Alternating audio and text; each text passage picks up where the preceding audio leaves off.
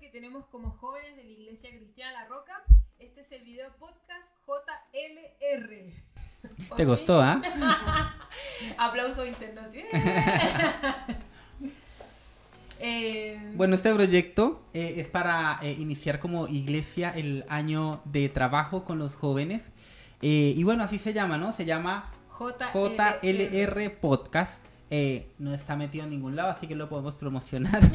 lo revisamos todos los hashtags para no cometer, incurrir en algún error. Así que esta es oficialmente la bienvenida. El Cat- inicio. El inicio. Catalina Montenegro y Jennifer Rojas, eh, que por en realidad, gracias a Dios, estamos ahora haciendo como líderes de jóvenes de la Iglesia Cristiana La Roca. Ahora, ¿qué es JLR Podcast? A mí también me costó. Es un juego, un juego de palabras. JLR, podemos inventar jugosos los revoltosos. No, no, tiene, un, no tiene un significado, pero le- ahí también ustedes pueden poner si quieren y jugar con, con las palabras JLR, que tiene hashtag, ha- hashtag JLR y pueden ahí agregar, no sé, alguna frase. La frase más creativa pues tiene algún premio, quién sabe. No sabemos. Bueno, eh, ¿de qué se trata? ¿Qué va a ser? ¿Cómo va a ser? ¿Cómo vamos a trabajarlo? Explíquele a los oyentes, a las personas que nos pueden ver en este audio podcast. Sí. Cuéntenos, cuéntenos, Catalina. Claro, este es un video podcast, en verdad para mí igual es nuevo, porque para mí los podcasts son solamente audio, pero en este caso es video porque vamos a estar en la cuenta de YouTube de la Iglesia Cristiana La Roca y además también en las plataformas de audio. En este caso vamos a estar en Spotify, así de famoso vamos a hacer, vamos a salir Quiero- al mundo con esto. Quiero hacer una aclaración y es que no solamente para los jóvenes, toda la iglesia puede acceder a escucharlos Sí. porque se van a tratar temas transversales y que son de importancia para toda la familia. Así es. Y este es un trabajo de ocho capítulos. Vamos a hacer una temporada de, como dije, de ocho capítulos y se va a tratar sobre relaciones. No relaciones amorosas puntuales. Ay, mi amor, yo pensé que íbamos a hablar de relaciones amorosas. No.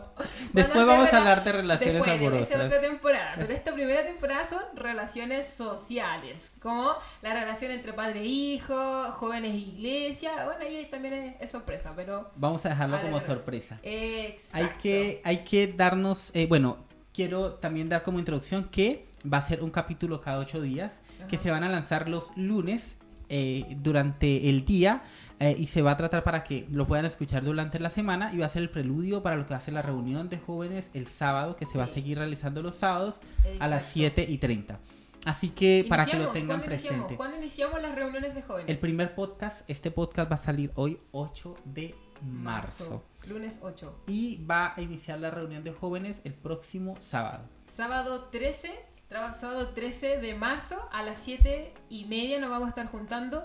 Seguimos juntándonos por Zoom, claramente por el contexto que estamos en pandemia, así que nos encontramos por Zoom, Y vamos a hacer grupos pequeños. grupos pequeños. Que eso vamos a también, grupos pequeños. que eso también es algo buenísimo. Sí, ¡Bravo! Bueno, Los aplausos internos. Sí, eh, ya explicando este contexto y dándoles una cordial bienvenida, queremos dar también, eh, no vamos a estar solos, no va a estar Catalina, como se dan cuenta, hay cuatro hay- micrófonos Ah, y hay dos aguas y, dos cafés. Así que vamos a dar la bienvenida al resto del equipo y en este caso es Don Javier, Rodríguez. el bro. ¡Bravo! Y damos también la bienvenida a Ignacia Aguirre. ¡Uh! ¡Eh, eh, eh, eh! Así Hola, que hola. así iniciamos el primer capítulo. Bacán. Vamos. Qué bacán estar aquí con ustedes. Nachu.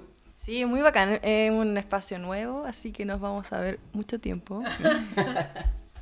En realidad a mí me tenía emocionado esto. Así como, wow, tanta cosa y tanta, Sí, tanta tan- cámara Tanta cámara, me siento famoso. ¿Cómo se sienten? ¿Cómo se sienten? Esto, Eh, esto es como un reality, como la casa Más o estudio. menos. ¿Están nerviosos? Sí, ansioso. ans- ¿Ansiosos? Sí, ansiosa es la palabra. No, no tan nerviosa, ya le perdí el miedo como a- Ah. al público con la iglesia. A hacer el ridículo. Sí, tanto tiempo en la iglesia que me ha tocado hacer cosas que ya le perdí el miedo. Pero sí ansiosa de lo que ¿Cuántos años en la iglesia, Nachito? toda mi vida. Toda Llegué cuando tenía dos años, así ¿Y que yo cuánto- te- y la- 19. pero ¿Cuántos años tengo tienes? 20, Ya. entonces son 18 años. Pero no, he pasado por muchas cosas de la iglesia, muchas fases, Muchas cambio de- fases. del templo, de, de gente, muchas cosas. Yo, yo llevo más de 20 años en la iglesia. Más de 20. Sí, no quiero decir mi edad, pero tenía 11. Calculemos. Ay, más o menos. El que, el que adivina la edad de Jafer se gana un premio. No, Claro. Claro. Javi, ¿usted cuánto tiempo lleva en la iglesia? No, yo creo que aquí les gano, así que pre- hacemos con la, con la cata para ver, cuán- para ver Yo cuántos igual- tengo yo. Yo creo que Lo- le gano. Los cuatro llevamos mucho tiempo en la iglesia. Yo Sí. igual llegué a la iglesia como a los 11 años. Igual loco porque tenemos diferentes edades. Sí, Pero llevamos mucho tiempo. es bacán. es verdad. Aquí hay muchas generaciones. pero ¿cuántos años ya hay en la iglesia? No, no, no, no. Pero antes de. Antes No. de, de ¿También lleva más de profundizar- 20? Sí, lleva más de 20. Más de 20. Más de 20. Pero. Ya, yo más de 30. Ya. ¿Más de qué? Más Sí, de porque 30. nació en la iglesia y tiene en la 28. iglesia. Ah. Yo nací en la banca de la iglesia. El Javi es el sabio del grupo. Ya con este preámbulo de cuánto. Con sabio quiso decir llevamos- anciano, ya por si acaso. Eso, sí, es anciano. Este preámbulo que llevamos de cuánto llevamos en la iglesia, damos el inicio al primer capítulo que se llama Fui obligado a la iglesia. Amén. Ah. Po- Podemos decir que a la Nacho la llevaron obligada a la iglesia porque estaba fuera de su voluntad. Sí, sí, en su tiempo me llevaron fuera, eh, fuera de la obligación. Sí, me llevaron obligada un tiempo, pero mm, tampoco era como que me te- tenían que llevar de la oreja. Pero sí, eh, como ustedes saben, la iglesia son eh, los cultos a las 11 de la mañana, un domingo. Por favor. Entonces, en cierta edad yo, yo no quería despertar temprano y tampoco tan temprano. Pero eso, me tenían que levantar obligada porque yo, por mí pasaba de largo hasta las 2 de la tarde durmiendo. Claro, también Bueno, el yo- ofrecimiento. Yo les debo confesar que a mí me llevaban obligado a la iglesia. Eh, porque mi mamá me llevaba, ay Dios mío, no me voy a meter las patas de los caballos acá, pero me llevaba a una iglesia de corte pentecostal muy tradicional. Y para las personas que no sepan, yo tengo una facilidad para dormirme. Es un don, es mi, es, es mi, es mi, Es el don, es el don, es superpoder. es- claro, es mi superpoder. Yo me duermo en menos de un minuto. Yo estoy en un sueño REM así profundo Sí, qué en menos de un Qué minuto. reparador. Pero de Claro, chico entonces. De la vida. Entonces estaba destinado a ser enfermero. así que, así que a mí me llevaban, mi mamá me llevaba a esta iglesia, la cual eh, era un poco apática, debo confesarlo, acá eh, sanando mi corazón.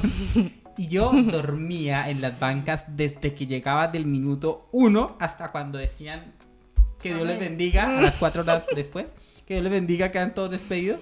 En ese minuto yo me despertaba y me iba, así que por supuesto nunca estuve en ningún culto. Yo estaba dormido en ese minuto. Y Estaba, cuando, estaba físicamente, pero no estaba. y cuando hacían remolineando, no, despertaba y no despertaba de y... Algún día pregúntele a mi mamá si llega a ver esto. Mi mamá sabe y es absolutamente fiel testigo de esto. Yo dormía todo el tiempo cuando iba a esa Qué iglesia. buena. Tenía como 8 o 9 años y mi mamá decidió nunca más llevarme porque era una No. pérdida de Sí, tiempo. po. Ella me servía de almohada, se sentaba y me, yo me dormía en sus piernas. Pero igual era chico. Sí, Era pero chico.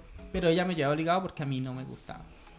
¿Y el Javi, el Javi fue obligado o no fue obligado a la iglesia? Mira, yo creo que como la Nacha, eh, cuando unos chicos, sí, po, sí. De hecho, yo me acuerdo eh, de no discusiones, sino conversaciones con mamá, eh, de las típicas, pues. Así como, no, es que tú me llevas obligado. Y, me, y, y dice, pero ahora estás obligado. No, pues. Entonces, es, Sí, como, es, como, es como cuando uno cae en una, en una rutina. Tiene, Sí. tiene que entrar en la rutina para que no te des cuenta que Claro. te Sí. gusta, pues, ¿cachai? Entonces, es como eso. Entonces, sí, de, de más que fui obligado. De más que no quería ir, Claro. 11 de la mañana. Yo partí en una iglesia donde eh, los domingos era escuela, escuela dominical temprano. Antes del la- culto. Antes de No, las era el culto de escuela dominical. Después era el punto de, de predicación. También una iglesia. Punto de predica. Ay, son, son Pa- cortas aquí pentecostales, Sí, las en tradicionales. esa iglesia nací. Vamos. En esa iglesia nací tuve un par de meses porque... Y después eran reuniones en la tarde.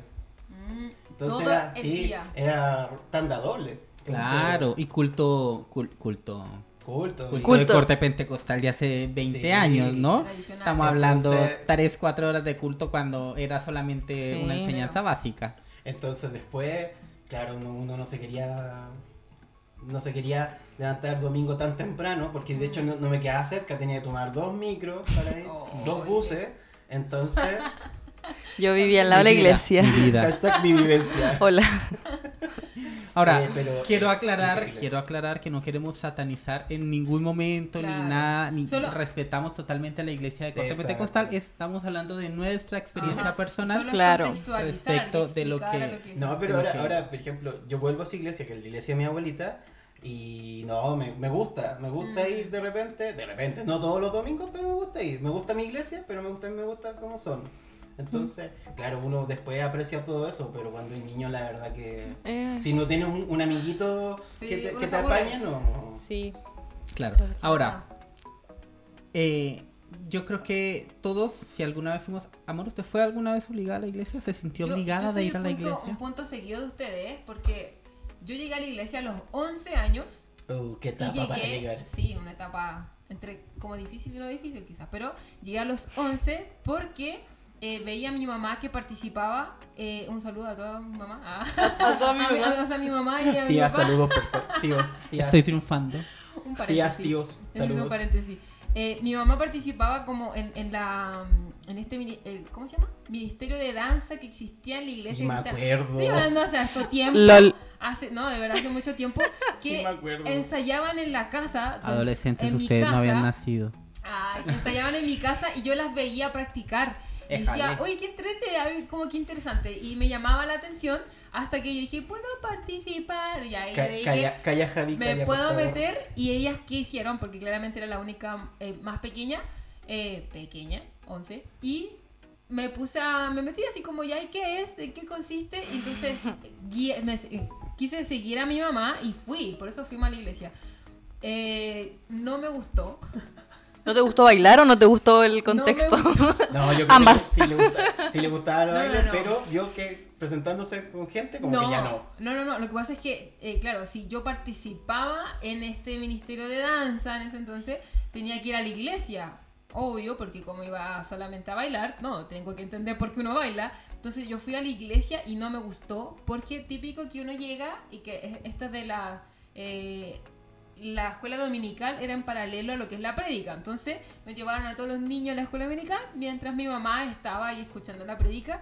Y para mí fue como una mala experiencia, ¿no? Estoy contando así como, oh, qué lindo. Entonces, Cata abriendo lo su que corazón. yo creía que era así, voy a estar igual que mi mamá. No, no, me llegué a la escuela dominical y tanta bulla, tanto niño, porque yo igual, aunque no Hija única.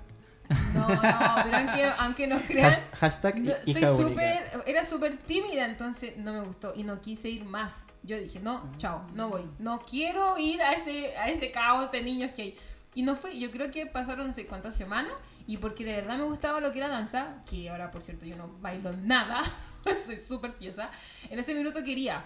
Entonces dije, ya, bueno. Y al final me di una otra oportunidad. Mi mamá nunca me llevó obligada. Esa es la verdad. Nunca fui obligada a ir. Así que, bueno, voy a volver a ir. Como que le doy la otra oportunidad. Y llegué a la iglesia y me gustó.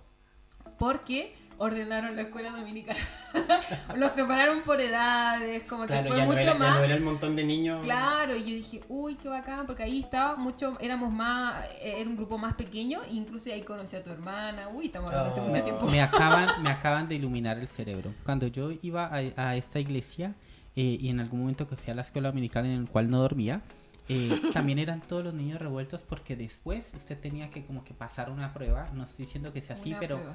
Tenía que estar aproximadamente, creo que eran cuatro cultos o cuatro domingos seguidos antes de dejarlo entrar con los otros niños de su edad. Wow. Porque estaban clasificados. ¡Ay, qué brígido! Ustedes me acaban La de abrir la cabeza. la así, prueba. Así como. pff, me acaban de acordar de eso. Entonces uno estaba, entonces uno llegaba y estaban todos revueltos. Si lograba estar en ese tumulto, no me acuerdo cuánto, pero pongámosle que eran cuatro cultos seguidos, ahí recién lo dejaban a uno ir a participar con los otros niños. Toma. Diferente a cuando ingresé a la iglesia en la cual empecé a participar de manera continua en mi vida, que también tenía 11 años, 11, 12 años, eh, yo ingresé, tenía 12, inmediatamente ingresé al grupo que le correspondía por mi edad. Claro. Y eso hizo que yo me sintiera agradable. Como- acogido. Claro, Sí. acogido. Profesora de la Sí. escuela Ah. nunca No, hagan ahora- un grupo revuelto. Ahora es súper diferente, es muy, es muy diferente la realidad cuando uno llegó a Ah, la, sí, la pues, hora. sí, Sí, ahora hay mucho más dedicación, hay mucho Hay más... A mí avance. me cambió, Hay me cambió el avance. mundo cuando ingresé porque eran niños de mi edad, bueno, adolescentes en ese minuto y un poco más grandes y no iban más allá de los 16. Entonces era un grupo bastante cercano en edad que estaban todos en el colegio, ingresando, y yo me enamoré de, el, de la escuela dominical en esa iglesia. No, Y, y ahí Oh. claramente cambió todo, ¿no? Yo no iba ya obligado, yo iba porque yo quería ir y ahí empecé a participar y después fui profesor de niños y después participé con, con el pandero. Todo Aprendí a tocar bien. el pandero. Aprendí a tocar el pandero. Y sé tocar el pandero, por acaso. Y eh, ingresé a clases de batería. Mi amor, se no sabía esa. Tom. Ingresé a clases de batería, estuve como cuatro clases y nunca más volví. ¿En serio? Aprendí las negras y las corcheas, por supuesto. Así que No sé, yo me siento, escucho el Jeffer, me siento identificado. Yo también, yo también fui a clases de batería, también fui profe de niños después de la escuela. De hecho, Todos tuve, aquí tuve- hemos tuve- pasado de tuve- profe dominical. tuve a alguien de aquí, de, de alumno, para no decir la Nacha. para- Yo igual hice clase. Mira, y la, cara, y la cara que pone cuando Nacha, ¿di fui buen profe? Nacha Eh, sí, porque yo soy la, la alumna. ¡Oh! Ahora van a, se van a sentir juzgados. Nos vamos a sentir bien. Y aquí es donde Nacha abre su corazón y dice, no, me Y, pegaron". y se repite porque yo también. yo salí de la escuela dominica y al tiro empecé a hacer clase a los niños y niñas. Pero yo, yo igual tengo buena experiencia con la escuela dominical, porque toda mi experiencia de escuela dominical ha sido en La Roca, ah, auspiciando La Roca. Hashtag la Sí. roja. Hashtag la roca. Aquí, ah. ¿Alguno de ustedes ha pisado otra iglesia? Yo sí, No. muchas. No, muchas. pero participado como Sí. persona. Sí. Ah, Sí, mira. Yo pensé que era lo yo único, nací, ahora me nací siento en la iglesia Monte de Sion. ok. en esa iglesia bendita de mi abuelita. Y de ahí me fui al centro cristiano Cerrillos. ¿Ya? Ahí estuve. ¿Eso es de las tiempo. asambleas de Dios? Sí, Sí. Ok. de las Santísimas Asambleas de Dios. Inmaculada. Ay, Dios mío, me voy a cocinar acá. ¿Hoy podemos decir nombres? Sí, por sí, supuesto. porque sí, no, no, no me avergüenzo de mi historia. Ya. No, pero sí, no es nada terrible. Ah, después se van a ir a la otra iglesia. Después fui a una iglesia en Pudahuel, no me acuerdo el nombre porque estuve como seis meses. Porque nos quedaba muy lejos Centro Cristiano entonces. Eh, Antes se estilaba eso, era la iglesia que le quedaba a uno cerca. No, Es y, y como que, ese- la es que en historia esa de iglesia llegamos con mi tía, entonces como familia con la familia de mi tía. Entonces de ahí nos fuimos a otra iglesia más cerca de la casa y de ahí, de, del iglesia de a otra iglesia más cerca de mi casa, que era con una, una hermana que trabajaba con mi mamá. Y ahí fui donde la primera vez que prediqué en una iglesia, como con Mm, 11 años. Ya, igual chico.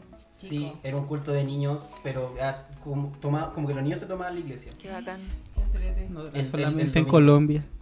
De ahí, de ahí recién, ahí participé como 3, 4 meses y de ahí empecé en La Roca, cuando La Roca estaba iniciando, ya llevaba un, Mm. un par de meses y Eso, estamos hablando- ni siquiera era La Roca, Estamos hablando de qué año, Javi? año 98, 98. Ya estamos en el 2021. Toma. Año 98, sí, en La el otro la- siglo, en La el Nacho, otro en el siglo anterior, la Nacho no había nacido y yo No. nunca había ido a una iglesia. para que vean, para que vean. Y, y pasé por muchas iglesias y mu- iglesias muy distintas, con mucha gente, con poca gente. Iglesias donde los niños, como decían, como decían todos ustedes, donde los niños estaban ordenados por, por edad. Iglesias donde éramos solo un, un montón, Mucho, claro. donde, donde tenías que pasar tiempo para ser incluido, donde te, te metían al tiro. Entonces, y a, y a, y a ningún niño le, como que le gustan los cambios. Como Claro. que, no, porque están mis amigos. A, ni- a ningún ser humano le gustan los cambios. Increíble porque lo, como, como dice Catita, lo único constante en la vida es, Es el cambio. El cambio. Mm. Entonces, pero no, y- pero al principio, claro, no quería ir, pero después, claro, me- cuando me fui metiendo, fui, prediqué, me sentí muy bacán. Como que ya otro peldaño de gusto por la iglesia. Mm. Después cambiaba de iglesia, como que no, de nuevo reticente. Mm. Y mamá, pero vamos, profe, hijo, vamos con tu hermano, con tu hermana. O Que sea, mi- yo, yo llegué a la roca porque mi hermana se casó con el hermano del pastor. Oye, aquí estamos contando demasiados detalles de nuestra vida. No vamos a decir nombres, pero por eso llegué a la roca. Está, no, está, está Es que bien, está por bien. eso, si no me hubiese quedado en la otra iglesia. En la otra iglesia. Qué interesante. Entonces- Yo he cambiado. Ustedes nunca han cambiado de iglesia. No. Ellos sí, los hombres hemos cambiado. Sí. No, yo he cambiado varias veces de iglesia porque me he tenido que cambiar de ciudad. Nunca ha Claro, sido de cambio de iglesia por, por, no sé, porque no, es que esta me queda más cerca. En general no, he- no ha sido el motivo. Y menos ahora, pues que uno se ve esta migración de lugares distantes. No sé, la, la Nacho vive en Peñaflor y se va hasta el centro. Claro. Nosotros vivimos acá en San Miguel y vamos al centro. Eh, y eso no tiene, no tiene que ver con las distancias. Ahora uno va a la iglesia y se queda en su iglesia a donde está trabajando. Que no lo encuentro malo, es simplemente un, algo que está pasando. Claro, como generar ese sentido de pertenencia después en la iglesia en la que uno participa. Sí, yo he tenido que emigrar de iglesia a eso. Pero hablando de obligarse, ahora, trascendamos un poco. espera, la Nacha también estaba hablando algo, ¿no? ¿Eh? No, iba, iba a decir... Siempre le gustó y fue profe de... claro, sí, siempre me gustó y mm, creo que fue como en la instancia para encantarme de la iglesia. Como la escuela dominical a veces se ve como, y creo que en muchas partes y en muchas iglesias es como el lugar donde los niños se distraen o no molestan, no molestan a los papás porque están escuchando la predica. Pero creo que es súper importante, súper fundamental y bueno, por experiencia propia, eh, la, escuela la escuela bíblica, bueno, también, ah, auspiciando, empiezan las clases de escuela bíblica. Pronto. Eh, la escuela dominical ha sido como muy importante en mi vida, no solamente como en mi relación con Dios, sino que encontrar a, los pares, como mm. tener a esa amistad, eso, esos lazos, que los tengo hace mucho tiempo, son importantes. Quizás van cambiando y van mutando como todas las relaciones, pero eh, fue importante como en mi vida y, han crecido. Tú has crecido y eso es, bacán. Yo creo que ahí hay una diferencia. Sí, yo tengo muchos conocidos, amigos en el Facebook con los que yo fui a la iglesia y bueno, ahora no sé, uno es pastor y, vemos cómo mm. van siguiendo cuando terminan la universidad, cuando son papás. Yo creo, perdón, Jaife, yo creo que el servicio dentro de la iglesia es lo que te motiva a seguir en la iglesia. Claro, como que uno se conecta. Es que, claro, es que es que como claro, uno entiende la realidad de la iglesia y lo necesario. Por ejemplo, entiendes el versículo donde dice, eh, la mies es mucha, más los obreros son pocos. Mm. Entonces, es como, ya lo entendí, vamos a hacer algo, porque entiendes la, misión de la iglesia, entiendes eh, y ya ser discípulo, pero es, eso es lo que te va encantando, porque si tú no sirves en tu iglesia, es como que no... Yo, quiero hacer una aclaración. No, haces lazos, como decía Nacha. Yo quiero hacer una aclaración y es respecto al término iglesia que estamos manejando ahora, ¿no? Ah, no hablamos de la iglesia, yo soy iglesia, sino de la iglesia física. En este minuto estamos hablando de eso, ¿no? Eh, como eh, el centro comunitario de personas que sirven al Señor. De eso estamos hablando y no como la iglesia universal para que lo tengamos bien en cuenta, porque de repente vamos a hablar en otro término de iglesia y bueno, y no vamos, vamos a entrar en detalles, pero como en la congregación de los santos, la iglesia. Venga, quiero que avancemos un poco. Yo, ya pasando de que nos obligaron cuando éramos chicos, la Cata en algún momento dijo, me autoobligué. Yo también. Yo confieso. También.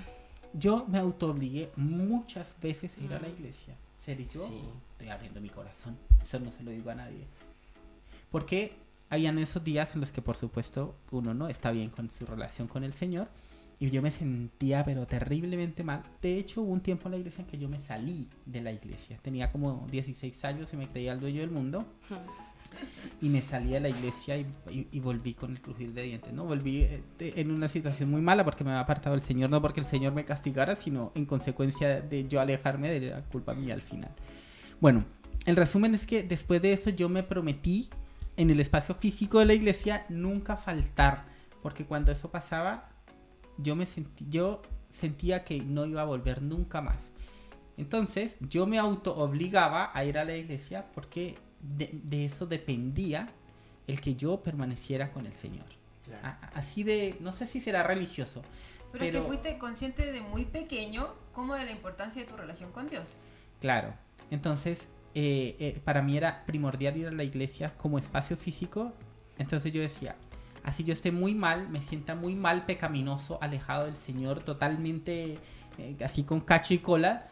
Yo, yo iba a la iglesia obligado, así como así vaya, me siente indicante, así esté furioso con el Señor y no quiera nada con Él, igual voy a estar ahí porque necesito permanecer. Y fue un una auto obligación de ir a la iglesia. Muchas veces lo pasé mal mm. porque yo no estaba bien con el Señor, pero estaba dentro de las paredes de la iglesia. Y claro, todo el mundo le ¡ay, cómo están! ¡Bien! Entonces, e, e, eso fui auto obligado. ¿Me pasó solo a mí? No, yo creo que eh, la, la autoobligación se, se le impone cada uno y cada uno pasó por, por sus momentos de auto de autoobligación. como, claro, como llegamos desde muy pequeño, uno pasa todas las emociones con la iglesia.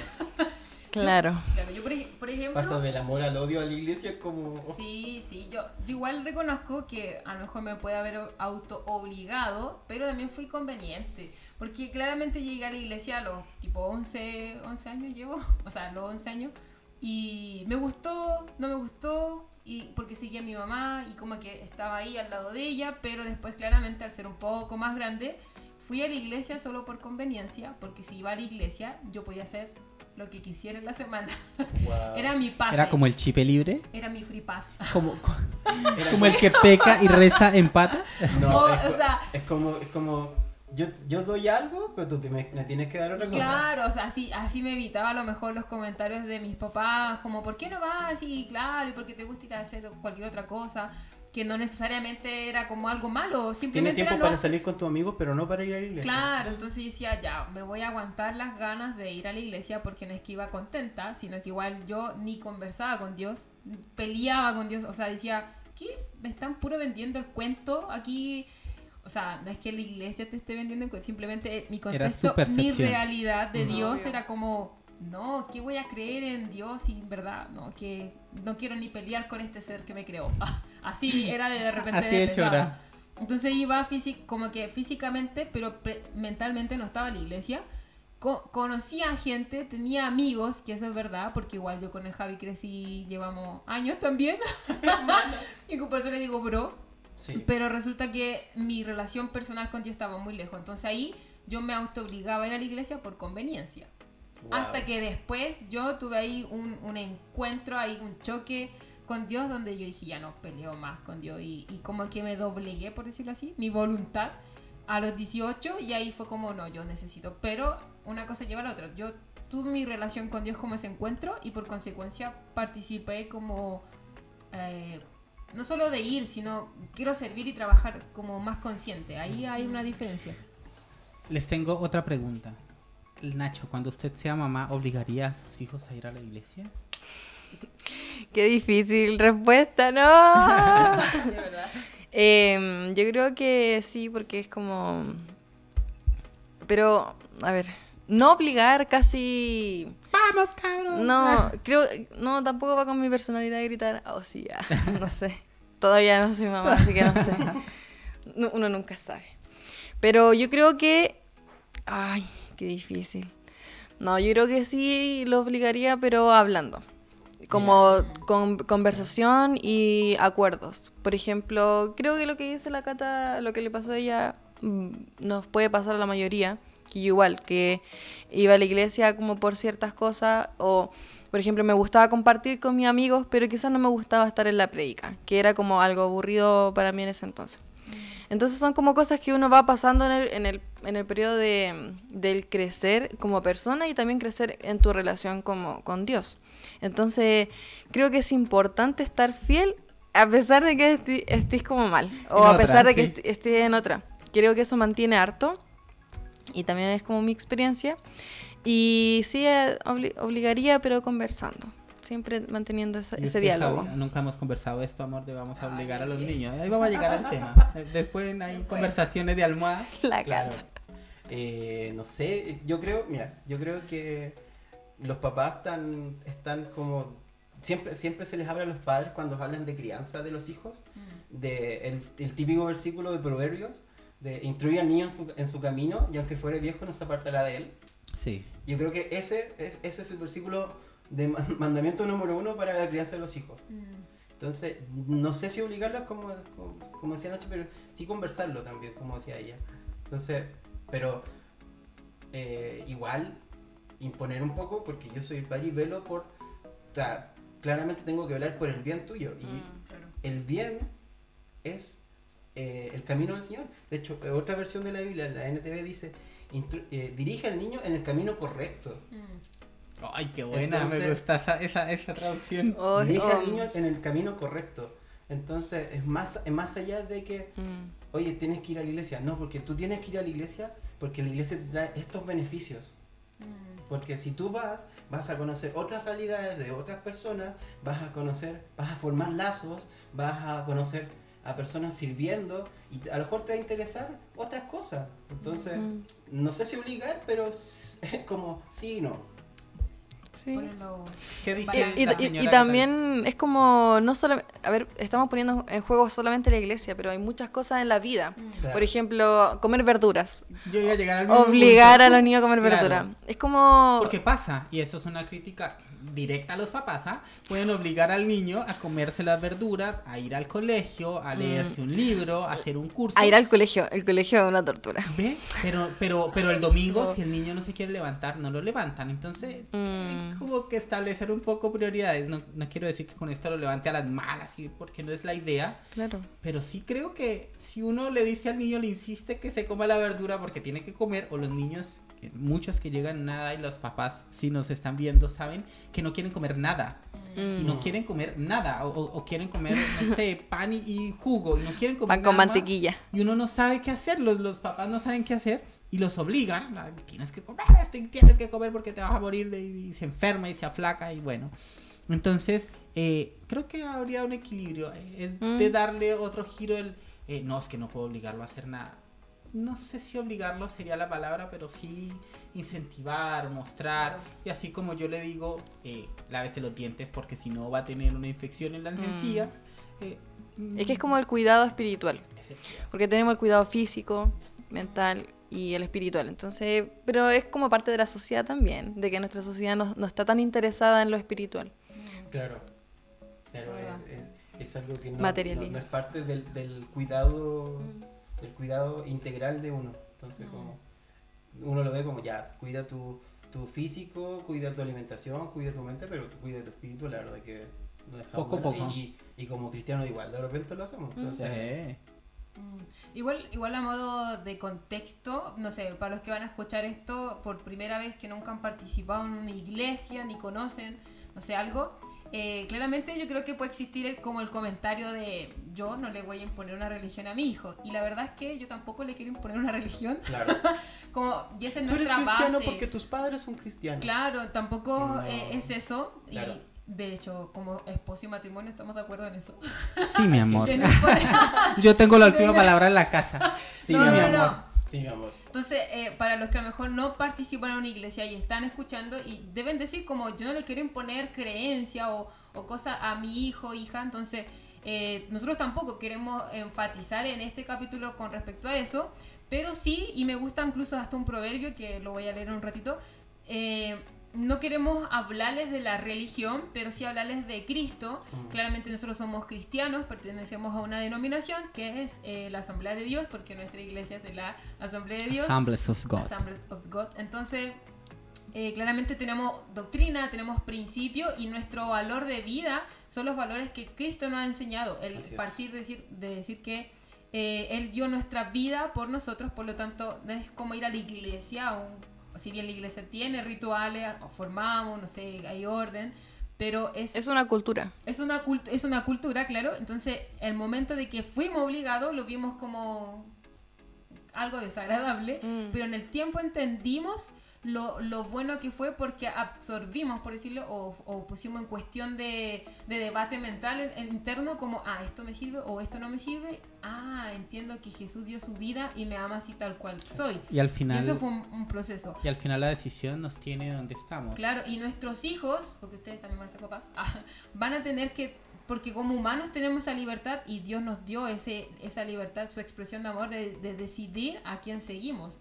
Y por más que a lo mejor como papás queremos obligar a nuestros hijos a algo, en su momento puede ser una obligación por responsabilidad, porque queremos como enseñarle el buen camino, el camino correcto, pero a ellos les va a tocar decidir. Y ese es un, momento que como padres tenemos que tenemos como si ya tenemos hijos. Como padres se, tendrá que eh, aceptar así, como también nosotros decidimos. Así como nosotros también decidimos. es como, la conversación que decían delante con, con mi mamá. Eh, no, es que tú me obligaste. ¿Estás obligado hoy día? No. Entonces. tal cual. Y de hecho hay un eh, proverbios, a mí me gusta proverbios. esta es nuestra gata regalona, estamos en casa. ya, no, nos, no nos asustemos, estamos en casa. Según yo la tenía encerrada, pero apareció en las piernas de la Nacha. eh, eso fue un, paréntesis, estamos en casa. Bueno, el libro de Proverbios es un libro que está en la Biblia y es un libro que eh, claramente tiene muchas frases, muchos dichos, por decirlo así. Es un, libro bastante conocido universalmente, no necesariamente es, aquel que es conocido como por los que van a la iglesia, sino mm. como conocimiento general de todos. Y hay un, en el capítulo 4, esto como si fuera una prédica, pero no, nada, este es un momento reflexivo, pero en Proverbios 4, 4 habla mucho de el padre a su hijo. Como que es mucho, eh, los primeros capítulos esto, esa instrucción de padre a hijo y le enseña el camino correcto, decía el Javi. Y me gusta esto donde dice, mi padre me instruyó de esta manera. Aférrate de corazón a mis palabras, obedece mis mandamientos y vivirás. Incluso voy a partir un poquito desde el 3. Cuando yo era pequeño y vivía con mi padre, cuando era el niño consentido de mi madre. ¿Cómo que tienes? Como el ah, contexto así, familia, consentido, consentido hijo único. Pero me gusta la expresión cuando el padre le dice a su hijo como aférrate de corazón a mis palabras. Que a veces... Estamos hablando de Salomón, que sus padres eran David y Betsabé, ¿no? Entonces, tiene, mucho contexto. Tiene mucho contexto, yo lo estoy haciendo muy, muy, muy, muy fácil o muy práctico, pero esa confianza de que uno cuando es niño no lo analiza, como que vemos a nuestros papás y nos van a obligar y los miramos como los malos de la película y dicen, ¿por qué no quiero comer verdura? Ah, y, no confiamos en que él, mis papás están pensando algo bueno para mí. Por más que a lo mejor, no sé, me llevaron a un lugar que no me gustó, pero mis papás nunca fue su intención hacerme daño. Entonces, qué bueno y qué a mí esa confianza me gusta, porque el hijo tiene que creer en sus papás. Eso hoy en día no sé qué tanto es así, como qué tanta confianza, porque no hay, hay falta de comunicación, entonces es igual un, un tema familiar interesante. Pero aquí el papá, como consejo sabio, así como si quieres crecer un hombre adulto sano, le dice, aférrate a mis palabras y obedece mis mandamientos y vivirás. Entonces, esa confianza a mí me gusta mucho. Porque es la confianza de que el padre se va a sentar con su hijo y el hijo le va a decir, papá no me gusta, o papá mamá no me gusta estar en un ambiente porque todos los niños gritan. Que es diferente a tener una relación con Dios. Y ahí, claro, fue como ese choque que yo tuve cuando pequeño. Yo creo, que es, eso es entender eh, lo que es la crianza. No es, mm. no es imponer tus, eh, tu forma de vida, ni, no, es, crear un clon de uno como padre. Eh, Pablo dice en Colosenses, por ejemplo, dice, hijos obedezcan siempre a sus padres porque eso agrada al Señor. Es como que, hijo, la Biblia lo dice, o sea, pero después dice, padres no exasperen a sus hijos para que no se desanimen. Entonces, la Biblia es así, es de, es de balance, mm. de, que, de que en una relación tiene que haber un balance. Entonces, eh, tenemos que entender como hijos que tenemos que obedecer a nuestros padres, tenemos que honrarlos, es un mandamiento supremo eh, hecho por Dios. Y, los padres también, Pablo lo dice, no exasperen a sus hijos, entonces...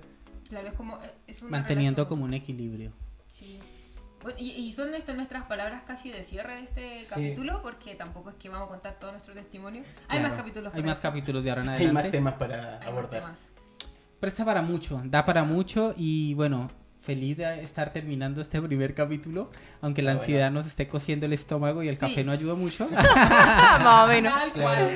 Pero eh, estoy muy agradecido con Dios por permitirnos este momento y eh, palabras de despedida, Nachito. Nachito. Eh, sí, Nachito. La Nacha, por si acaso. Sí, soy yo. No tiene problema de identidad. no, no, para nada. Para nada. No, es un problema que le digan. Eso lo dejaremos para un próximo capítulo. claro. Em, no, que es súper importante como la crianza y de lo que hablaban como de imponer. Tengo un bebé aquí, ah, un bebé gatito. Em, es como más allá de imponer, es como mostrar la cultura que uno tiene. Eh, los niños y las niñas ven cómo ponen la mesa y cuando ellos la pongan la van a hacer así porque todos los días la hacen así. Y no porque alguien le haya explicado literalmente el, cuchillo acá, el tenedor acá. Quizás no lo van a poner exacto como tú lo haces, pero sí tienen una idea de que van los cubiertos y un plato. Entonces creo que eso es como mostrar la cultura más que imponerlo. Si tú lo haces diariamente, eh, diariamente va a calar el corazón de ellos, como poner la mesa llevándolo al ejemplo de una relación con Dios. Qué lindo, Nacho. Bueno, eh, quedamos despedidos con esto. Nos vemos el próximo capítulo. Bueno, nos vemos el próximo sábado, grupos pequeños. Pero nos vemos aquí en el JR. Ay, se me olvidó. JLR Podcast. Estamos en vivo. JLR Podcast. Nos vemos el próximo capítulo que va a ser el próximo lunes para seguir hablando temas interesantes y que ustedes nos sigan escuchando. Por favor, en las redes sociales escriban todo eh, pero con respeto. Ah, comenten lo que quieran, Y, pueden compartir, sí, y pueden compartir sus, experiencias de cómo los obligaron a ir a la iglesia. Si se, si se sintieron identificados también. claro, y si, y si no se sienten nada identificados, te dicen, no, no hay con eso. Así que muchas gracias, Javier, muchas gracias. Gracias a ustedes por gracias, chiquillos. Un abrazo. Chao. Chao, que estén bien.